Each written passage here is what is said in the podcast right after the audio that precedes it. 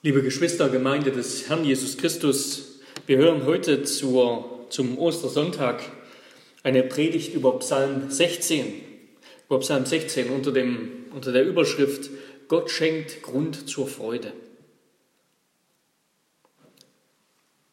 Was nützt uns die Auferstehung Jesu Christi?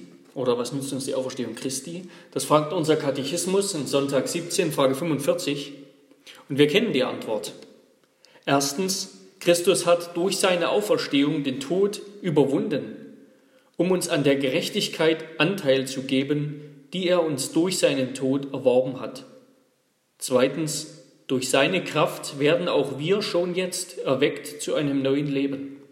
Drittens, die Auferstehung Christi ist uns ein zuverlässiges Pfand unserer seligen Auferstehung. Ich wiederhole den zweiten Teil durch seine Kraft werden auch wir schon jetzt erweckt zu einem neuen Leben. Das ist das Versprechen und die Verheißung von Ostern, liebe Geschwister. Als er, als Christus auferstanden ist von den Toten am Ostermorgen, da wurde die Erde von einer gewaltigen Kraft Gottes erschüttert und getroffen, könnten wir sagen. Einer Gewalt, die nicht Leben nimmt und zerstört, sondern die Leben wiederherstellt und die den Tod zerstört die dem Tod den Kopf zertritt, der Schlange den Kopf zertritt. Dazu hat Jesus Christus seine Kirche, seiner zurückgelassenen Kirche, seinen Heiligen Geist gesandt, nachdem er aufgefahren ist in den Himmel und sich zur Rechten Gottes auf den Thron gesetzt hat, hat er seiner Kirche den Heiligen Geist gesandt, damit der Heilige Geist dieses Leben des Ostermorgens, dieses Leben des auferstandenen Messias jetzt zu uns bringt. Die Aufgabe des Heiligen Geistes ist es, diese Kraft, die Freude und das unsterbliche, unbefleckte Leben der Auferstehung, diese Kraft der neuen Schöpfung in den Jüngern Jesu, den Kindern Gottes zu bewirken. Er soll diese himmlische Kraft auf die Erde bringen das himmlische Reich Gottes, die gegenwärtige Kraft Gottes. Genau das ist es auch, was Jesus mit dem Reich Gottes gemeint hat, wenn er davon spricht. Das Reich Gottes oder besser übersetzt vielleicht das Königtum, die Königsherrschaft Gottes, ist nichts anderes als die neue Schöpfung, die kommende Welt oder das kommende Zeitalter wird es in der Bibel auch genannt, das ewige Leben, der neue Himmel und die neue Erde, die von Gottes erlöstem Volk bewohnt wird. Den auferstandenen Heiligen in Herrlichkeit und Unsterblichkeit. Und wo der dreieinige Gott siegreich herrscht, erhaben unter seinem Volk, das für immer in seiner Gegenwart lebt. Das ist das, was mit dem Reich Gottes gemeint ist. Dieses Königtum bricht hier und heute auf dieser Erde bereits dort an, wo Christus selbst durch seinen Geist gegenwärtig ist und wo er seinen Auserwählten neues Leben schenkt, nämlich in der Wiedergeburt. So sagt Jesus in Johannes 3, Vers 5, Wahrlich, wahrlich, ich sage dir, wenn jemand nicht geboren wird aus Wasser und Geist, so kann er nicht in das Reich Gottes kommen. Unsere Wiedergeburt ist das persönliche, subjektive Pfand und zugleich der Anfang unserer Auferstehung am Ende der Zeit.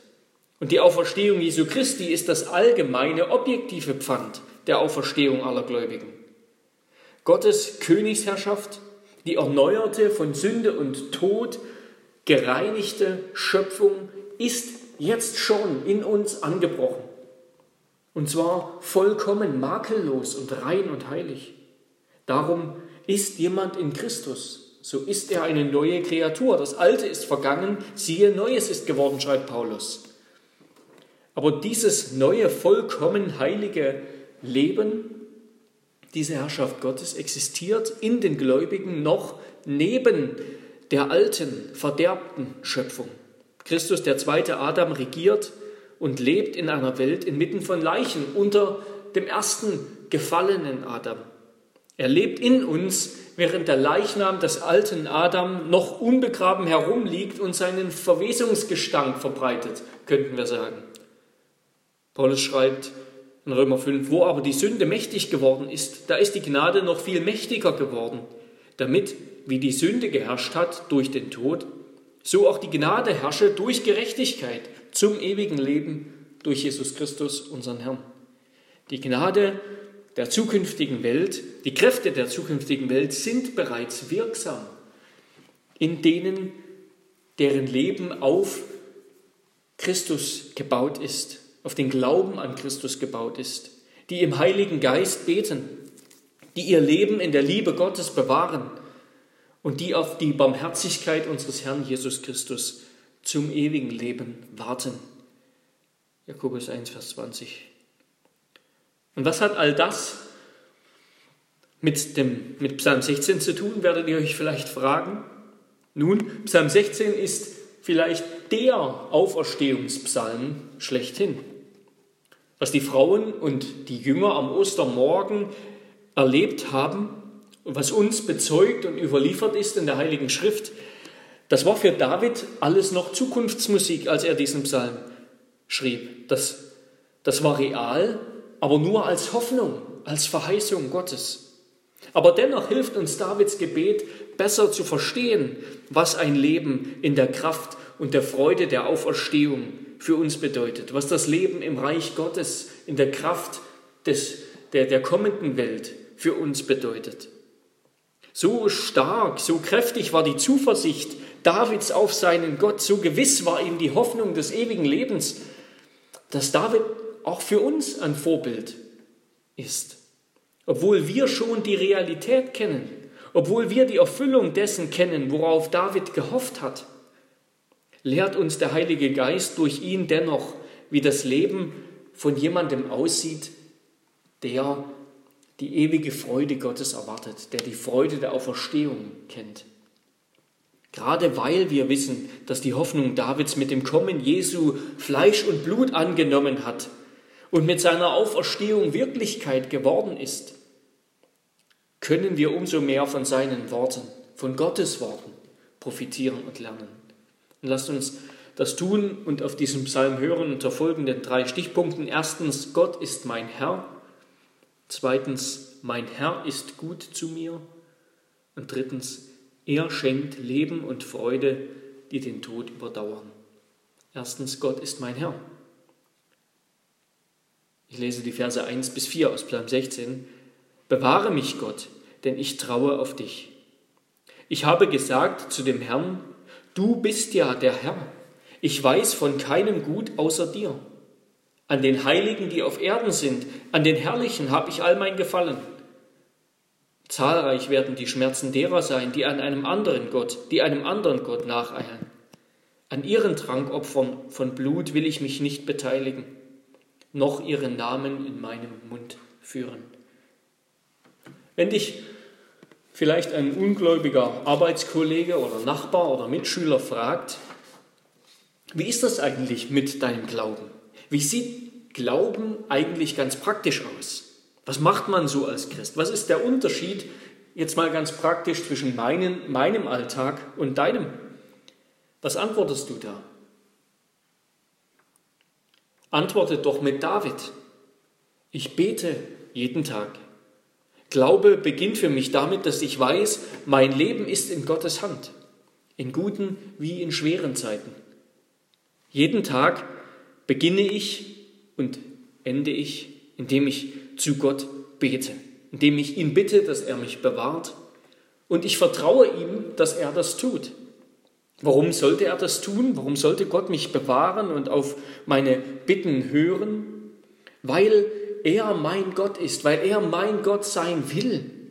Er hat mir versprochen, bei mir zu sein und mich zu retten. Er hat es mir versprochen. Ja, er wollte sogar zuerst mein Gott sein, bevor ich sein Kind sein will. Dass ich glaube, dass ich bete, das hat Gott in mir zuerst, diesen Wunsch hat Gott in mir zuerst hervorgebracht. Gott hat mich zuerst dazu befreit und gerettet. Es gibt keinen Grund zu bezweifeln, dass er mich über alles liebt, denn er hat seinen Sohn für mich in den Tod gegeben, dass ich mit Leib und Seele im Leben und im Sterben nicht mir, sondern meinem getreuen Heiland Jesus Christus gehöre. Das ist mein ganzer Trost, Das ist der feste Grund meiner Zuversicht und Freude.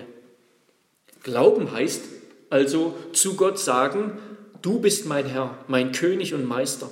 Du bist mein Ein und alles, mein Leben. Ja, du Gott bist mein einziges Hab und Gut. Hab ich dich, dann hab ich alles. So heißt es auch im Psalm 73, Vers 25, 26. Wenn ich nur dich habe, so frage ich nichts nach Himmel und Erde. Wenn mir gleich Leib und Seele verschmachtet, so bist du doch, Gott, alle Zeit meines Herzens Trost und mein Teil. Woraufhin unser Gegenüber dann vielleicht sagt, das klingt, das klingt toll. Ich glaube ja auch an Gott. Ich glaube an die Kraft des Gebets.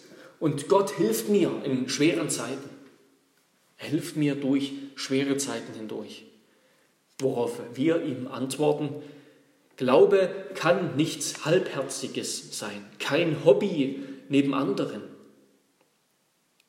Glaube ist kein Regenschirm für Schlechtwettertage und keine Schmerztablette oder ein Betäubungsmittel für schwere Zeiten. Wer glaubt, der hat verstanden, dass Gott alles ist.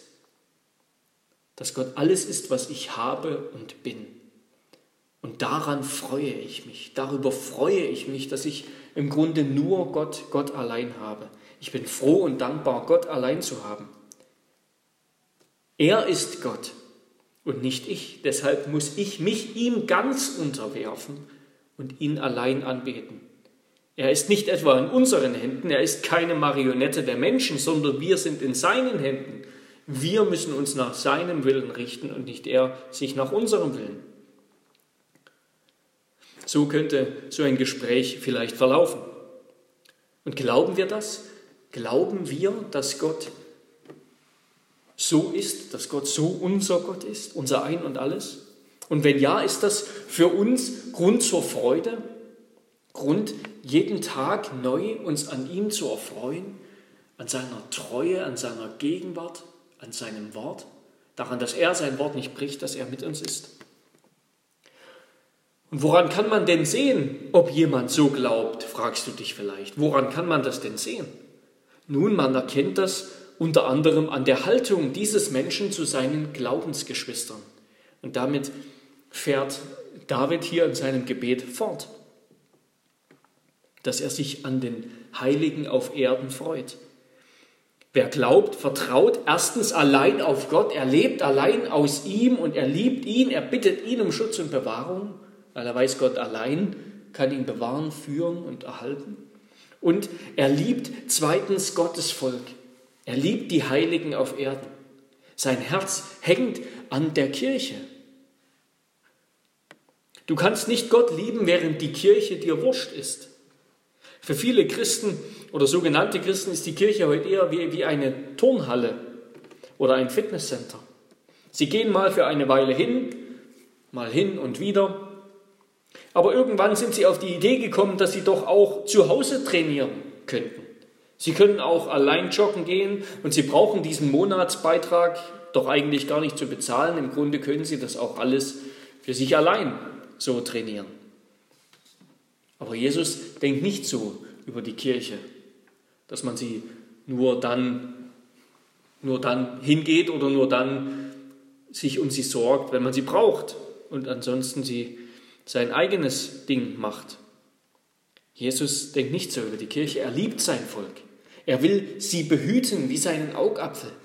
Und auch David dachte nicht so. Er liebte die Heiligen. Er suchte ihre Gegenwart, wann immer er konnte, heißt es. An ihnen, so heißt es in Vers 3, hat er all sein Gefallen.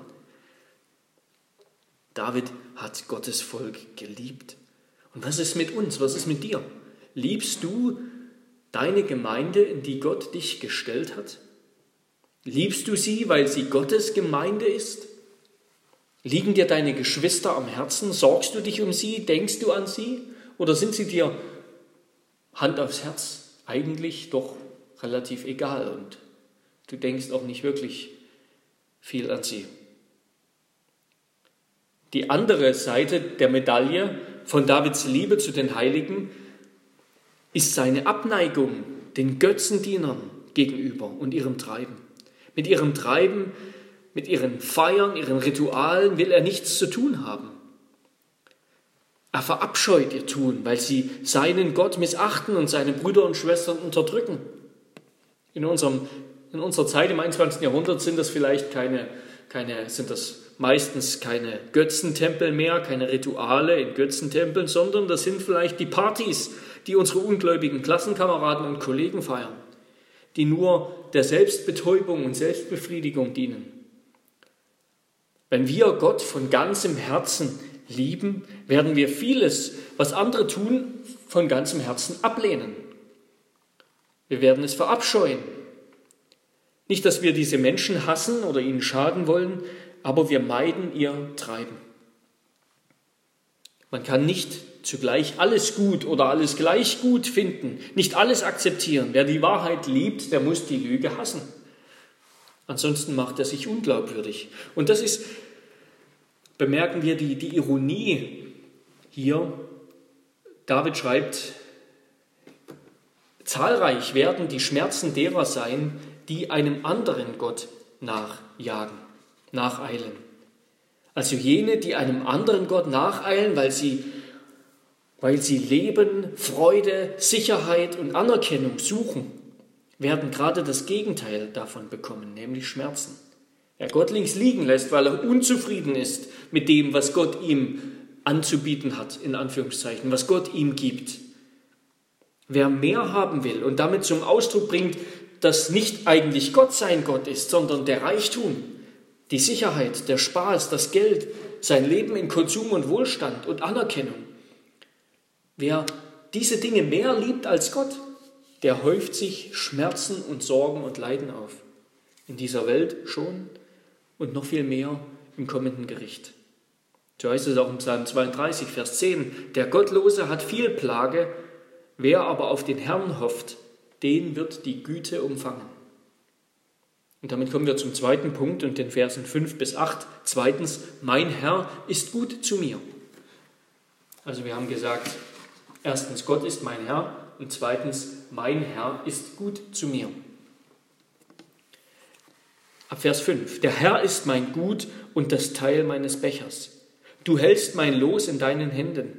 Die Messschnüre sind mir in einer lieblichen Gegend gefallen. Ja, mir wurde ein schönes Erbe zuteil. Ich lobe den Herrn, der mir Rat gegeben hat. Auch in der Nacht mahnt mich mein Inneres. Ich habe den Herrn alle Zeit vor Augen, weil er zu meiner Rechten ist, wanke ich nicht.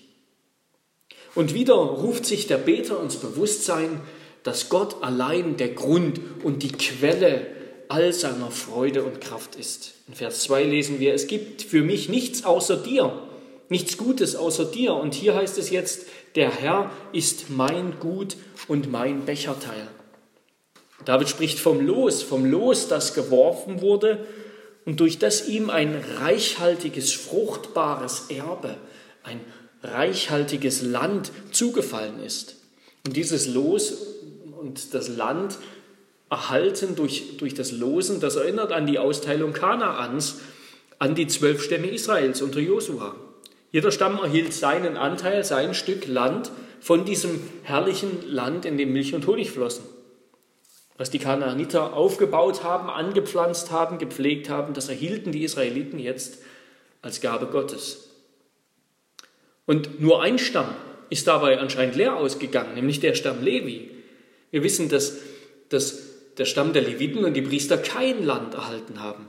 Und Gott spricht zu ihnen, Du sollst in ihrem Land kein Erbteil besitzen, auch keinen Anteil unter ihnen haben, denn ich bin dein Anteil und dein Erbteil inmitten der Israeliten. Obwohl also dieser Stamm auf den ersten Blick am wenigsten zu haben scheint, ist es doch das reichste Erbe, oder nicht? Es ist die größte Gnade, wenn Gott zu uns sagt, ich, ich selbst bin dein Schatz und dein Anteil, ich selbst bin dein Lohn. Und so ist es auch für uns, die wir auf Gott vertrauen durch Jesus Christus. Gott selbst ist dein Lohn.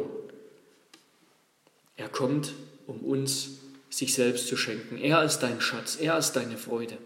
Was machen wir uns Sorgen über so viele kleine Dinge im Leben? Warum haben wir Angst, dass wir zu kurz kommen? Dass wir zu wenig haben, zu wenig Freude erleben, zu wenig besitzen? Wir brauchen uns nicht zu sorgen, uns nicht zu fürchten. Zu Abraham sprach Gott, ich bin dein Schild und dein sehr großer Lohn.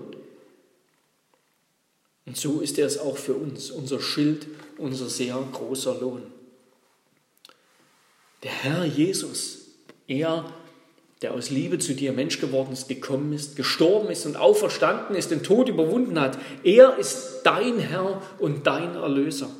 Er liebt dich über alle Maßen und spricht zu dir das Gleiche, was er auch zu einer sterbenskranken Frau gesagt hat in Markus 5, Vers 34. Meine Tochter oder mein Sohn, dein Glaube hat dich gesund gemacht. Geh hin in Frieden und sei gesund von deiner Plage. Dein Glaube hat dich ganz gemacht. Er hat dich geheilt. Dein Glaube schenkt dir ein heiles, wahres Leben, bleibendes Leben. Oder besser gesagt, durch deinen Glauben schenkt Gott dir dieses Leben. Der Herr segnet dich. Er hält seine schützende Hand über dich und schenkt dir Frieden. So empfangen wir den Segen am Ende jedes Gottesdienstes. Das, das ist es, was Gott für uns tut. Er ist an unserer Rechten. Er ist bei uns, er ist gegenwärtig und ist er an deiner Rechten, dann wirst du nicht wanken, weiß David. Darum geh voller Zuversicht in den neuen Tag.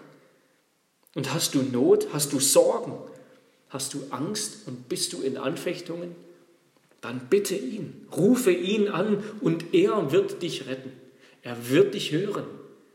Er liebt dich. Er will, dass du ihn anrufst mit deiner Not und er will dich hören. Gott selbst ist an deiner Seite. Nichts widerfährt uns aus einem unglücklichen oder dummen Zufall, wie man so sagt. Deshalb dürfen wir auch geduldig bleiben, auch wenn es, wenn, wenn es nicht so schnell geht, wie wir wollen. Er kennt alle unsere Wünsche und Sorgen, unsere Sehnsüchte. Und er wird uns nicht vergessen. Er ist die Menschenliebe und Freundlichkeit in Person. Titus 3, Vers 4 folgende. Er, Christus, kennt uns, er kennt dich durch und durch. Ja, wir können sagen, wer Gott vertraut, der wird nicht leer ausgehen.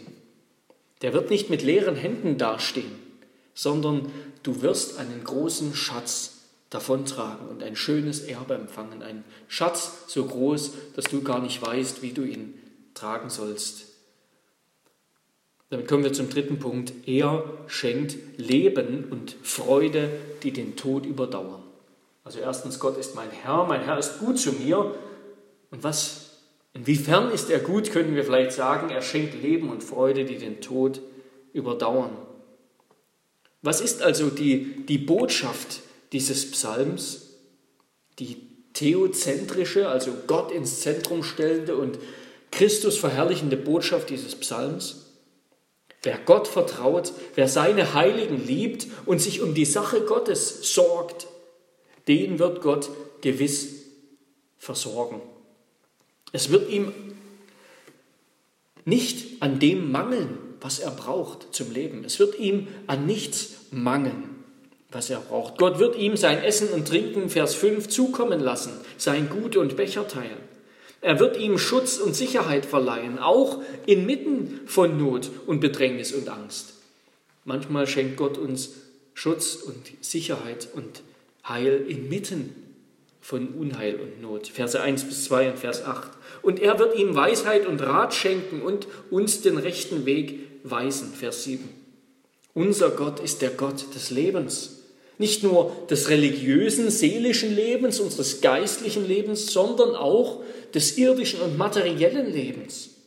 Gott weiß, was wir alles brauchen. Er weiß, dass wir Geld brauchen und Wohnraum und Autos und Kleidung und Freunde und Anerkennung und Ehepartner und Kinder und Erholung und Arbeitsplätze Plätze und Erfolg und so weiter.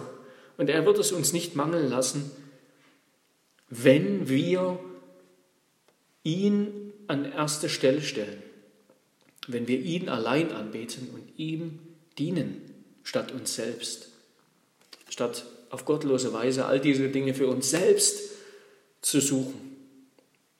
Unser Gott ist der Gott des Lebens, des geistlichen, seelischen Lebens, des materiellen, leiblichen Lebens und er ist auch der Gott des ewigen Lebens, der Gott, der unsterblich ist und uns Unsterblichkeit schenken will. Wir lesen Vers 9 bis 11, Vers 9 bis 11. Darum freut sich mein Herz und meine Seele frohlockt. Auch mein Leib wird, auch mein Fleisch wird sicher ruhen. Denn du wirst meine Seele nicht dem Totenreich preisgeben und wirst nicht, wirst nicht zulassen, dass dein Getreuer die Verwesung sieht. Du wirst mir den Weg des Lebens zeigen. Vor deinem Angesicht sind Freuden in Fülle und Wonne zu deiner Rechten ewiglich. Das Erstaunliche an diesem Psalm, vielleicht ist euch das aufgefallen, besonders in diesen letzten Versen, ist die leibliche, körperliche, materielle Dimension des Heils, von der David hier spricht. Darum freut sich mein Herz und meine, und meine Seele frohlockt, auch mein Fleisch wird sicher ruhen. Du wirst mich nicht die Verwesung sehen lassen. Das heißt, das Grab, Verwesung, dieses Wort steht für nicht nur für das Grab, sondern auch für die darauf folgende ewige Entfremdung von Gott, die Verbannung von Gottes Angesicht. Die Verwesung, das ist das Gegenteil von der Freude vor seinem Angesicht in Fülle, Vers 11. Die Verwesung, die ist sozusagen, und wir wissen ja jetzt in Zeiten von Corona, was das bedeutet, es ist die Isolation von Gott, in der der Sünder jetzt schon lebt, in der der Sünder freiwillig lebt. Er begibt sich in Isolation von Gott. Und Verwesung bedeutet, dass das auch sein ewiges Schicksal wird. Er wird in Ewigkeit von Gott isoliert sein.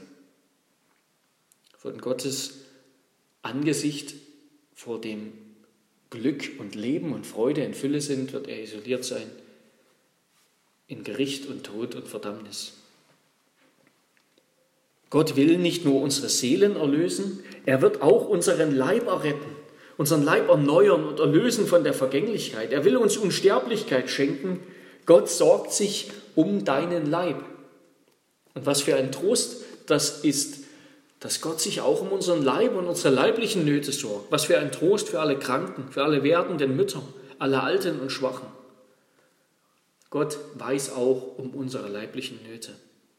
Und was ist jetzt eigentlich, wollen wir fragen, was ist der, der Beweis, was ist der Beleg dafür, dass Gott uns dieses Leben schenken will, so ein Leben in Fülle, dass er uns seelisch und leiblich versorgt?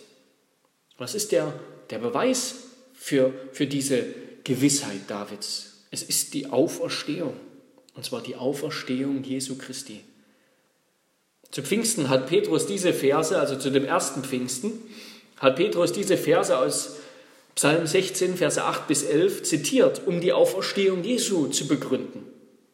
Und nachdem er sie zitiert hat, sagt er weiter, ihr Männer, liebe Brüder, lasst mich freimütig zu euch reden von dem Erzvater David. Er ist gestorben und begraben und sein Grab ist bei uns bis auf diesen Tag. Da er nun ein Prophet war und wusste, dass ihm Gott geschworen hatte mit einem Eid, dass ein Nachkomme von ihm auf seinem Thron sitzen sollte, von ihm auf seinem Thron sitzen sollte, hat er vorausgesehen und von der Auferstehung des Christus gesagt, er ist nicht dem Reich des Todes überlassen und sein Leib hat die Verwesung nicht gesehen. Diesen Jesus hat Gott auferweckt. Des sind wir alle Zeugen. Gott will also diese gefallene, diese von ihm abgefallene Welt heilen und retten. Und er hat dazu seinen Sohn gesandt. Er hat ihn gesandt nicht nur, um unsere Schuld zu bezahlen und um unseren Tod, unsere Todesstrafe für uns zu sterben, um uns vom, vom ewigen Zorngericht zu erlösen, wie wir am Karfreitag gehört haben, sondern er hat auch ein neues Leben hervorgebracht. Er hat den Tod überwunden und ein neues Leben, seelisch wie leiblich, geschenkt. Weil der Mensch, oder besser gesagt, der Gott, Mensch, Jesus Christus, auferstanden ist von den Toten, aber natürlich lebt der Sohn Gottes von Ewigkeit zu Ewigkeit, der Sohn Gottes. Die zweite Person der Dreinigkeit ist am, am Kreuz von Golgatha nicht gestorben, aber der Mensch Jesus Christus ist gestorben und wurde getrennt von Gott im Grab, war getrennt von Gott im Grab. Und weil der Mensch, der Gott, Mensch Jesus Christus, die Person Jesu, auferstanden ist von den Toten, werden alle, die ihm vertrauen und durch ihn die Vergebung ihrer Sünden haben, ebenfalls ein neues, ewiges, mit Gott versöhntes Leben empfangen, in einer ganz neuen Qualität. Die Bezeichnung ewiges Leben in der Bibel meint nicht nur die Länge, nicht nur die Dauer, sondern meint vor allem auch die Qualität dieses Lebens. Es ist eine neue Qualität, die Qualität der neuen Schöpfung, nicht mehr dieser alten, verfallenen, sterblichen, kranken, kaputten Schöpfung voller Viren und Krankheit und Tod. Wer Jesus Christus vertraut, der auferstanden ist von den Toten, der wird auch deshalb auferstehen mit ihm. Im Glauben hat David das bereits im Voraus erkannt, er als Gottes Prophet. Und sein Glaube hat Gottes Zusagen so fest umklammert, dass er absolut gewiss war, obwohl er noch nichts davon gesehen hat, dass Gott ihn von den Toten auferwecken wird. Er lebte wahrlich im Glauben und nicht im Schauen. Aufgrund seines Glaubens war ihm die Auferstehung, das wahre neue Leben mit Gott in vollkommener Freude, das war ihm nicht nur eine Lehre, sondern das war ihm eine erhoffte, erwartete Erfahrung. Es war für ihn real, auch wenn es noch ein Hoffnungsgut war. Es war eine ganz gewisse Hoffnung. So gewiss, dass sie sein, sein Leben in der Gegenwart schon verändert hat, dass sie ihn mit Freude erfüllt hat. So ist das. Oft, zu oft ist leider unsere Hoffnung auf die Ewigkeit so klein, so schwach, so schmal. Wir denken so wenig darüber nach, dass sie keine Kraft hat, unser Leben im Hier und Jetzt zu verändern. Aber wir kennen doch auch alle diese, dieses, ja, dieses Gefühl oder diese Gewissheit, wenn da etwas ist, auf das wir uns freuen und wir wissen, es wird kommen, dann, dann können wir nicht, dann freuen wir uns schon im Voraus. Vielleicht ist das die Hochzeit, vor der du stehst, oder vielleicht ist das zu wissen, dass du morgen dein, deine Prüfungen abgeschlossen hast, oder vielleicht ist das eine kommende Feier oder, oder die Geburt eines Kindes oder, oder was auch immer. Wenn so etwas ist, so, so, ein, so ein zukünftiges Ereignis, auf das wir uns freuen, dann, auf das wir hoffen, dann, dann wird uns das heute schon anders leben lassen, wird uns das heute schon erfüllen, heute schon so leben lassen, als wäre das schon da.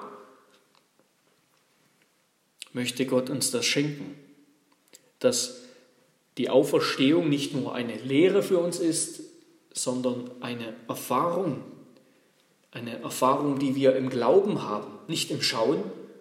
Wir sind schon in gewisser Weise auferstanden, wir wurden wiedergeboren, aber wir werden auch vollkommen auferstehen. Wir glauben jetzt daran. Die Auferstehung Jesu Christi von den Toten ist sozusagen ist die Sternstunde der Menschheit schlechthin, um einen Buchtitel von Stefan Zweig zu borgen. Es ist die Sternstunde der Menschheit schlechthin, die alle anderen Momente dieser Weltgeschichte, jeden einzelnen Moment in unserem Leben elektrisiert und berührt. Dass Jesus Christus auferstanden ist, das war nicht einfach nur ein historisches Moment, das war es auch, ein historisches Ereignis, aber es ist zugleich ein Ereignis, das jeden anderen Moment, jeden Tag, jede Stunde unseres Lebens, jedes Lebens betrifft, berührt, eigentlich von Grund auf verändern muss. Das ist die Schicksalsstunde der Menschheit. Ab jetzt gibt es wieder zwei Wege. Wo vorher nur der Weg ins Verderben war, gibt es jetzt einen Ausweg, einen Heilsweg in ein Leben mit Gott. So schreibt der Prophet Daniel relativ am Ende des Alten Testaments über das kommende Ende, das kommende Endgericht. Und viele, die im Staub der Erde schlafen, werden aufwachen. Die einen zum ewigen Leben, die anderen zu ewiger Schmach und Schande. Daniel 12, Vers 2. Und wo wirst du dann aufwachen? Schläfst du vielleicht jetzt noch und wirst dann ein böses Erwachen erleben? Schläfst du jetzt noch, weil dir die Auferstehung, die Auferstehung Jesu und die zukünftige Auferstehung egal sind? Weil dir Gottes Wort egal ist? Weil dir andere Dinge viel wichtiger sind? Ich komme zum Schluss. Wie würdest du das geistliche Aroma deines Zuhauses beschreiben? Wenn Gäste da sind, was empfinden sie? Was würden sie empfinden? Was empfindest du bei anderen Familien zu Hause? Liegt da vielleicht der faule Geruch von Streit, von Lieblosigkeit, von Ungehorsam, Rebellion, von Zorn, von unausgesprochener oder unbekannter Sünde und Zwietracht in der Luft? Riecht es, als würde, ich, als würde ein schon Monate altes Essen hinterm Kühlschrank vor sich hinfaulen? Oder ist es der, der gute Geruch, der Wohlgeruch von Frieden, von Liebe zum Wort Gottes, von Liebe zueinander, von treuer Hingabe füreinander, von einem Leben der Auferstehung, das in der Luft, der in der Luft liegt? Und ich denke, in jedem Haus gibt es so einen bestimmten Geruch. Und der aufmerksame Besucher wird ihn riechen. Möge Gott, Geruch natürlich in Anführungszeichen, möge Gott schenken, dass in unseren Heimen, dass in unserer Gemeinde der Wohlgeruch des leeren Grabes des auferstandenen Christus liegt.